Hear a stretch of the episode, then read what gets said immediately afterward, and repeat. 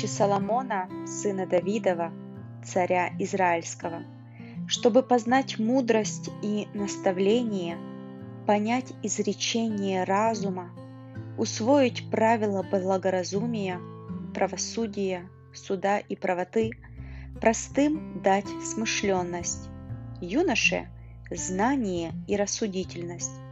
Послушает мудрый и умножит познание, и разумный найдет мудрые советы, чтобы разуметь притчу и замысловатую речь, слова мудрецов и загадки их. Начало мудрости – страх Господень. Глупцы только презирают мудрость и наставление. Слушай, сын мой, наставление отца твоего, и не отвергай завета матери твоей, потому что это прекрасный венок для головы твоей и украшение для шеи твоей. Сын мой, если будут склонять тебя грешники, не соглашайся. Если будут говорить «иди с нами», сделаем засаду для убийства, подстережем непорочного без вины, живых проглотим их, как преисподняя, и целых, как нисходящих в могилу. Наберем всякого драгоценного имущества, напомним дана, дома наши добычей, жребий твой ты будешь бросать вместе с нами. Склад один будет у всех нас. Сын мой, не ходи в путь с ними, удержи ногу твою от стези их, потому что ноги их бегут ко злу и спешат на пролитие крови. В глазах всех птиц напрасно расставляется сеть, а делают засаду для их крови и подстерегают их души. Таковы пути всякого, кто алчит чужого добра. Оно отнимает жизнь у завладеющего им.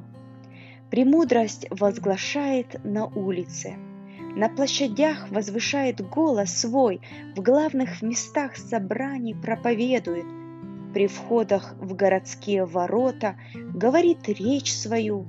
Доколе невежды будете любить невежество, доколе буйные будете услаждаться буйством, доколе глупцы будут ненавидеть знания – обратитесь к моему обличению.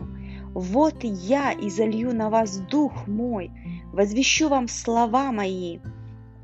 Я звала, и вы не слушались, простирала руку мою, и не было внимающего, и вы отвергли все мои советы, и обличений моих не приняли.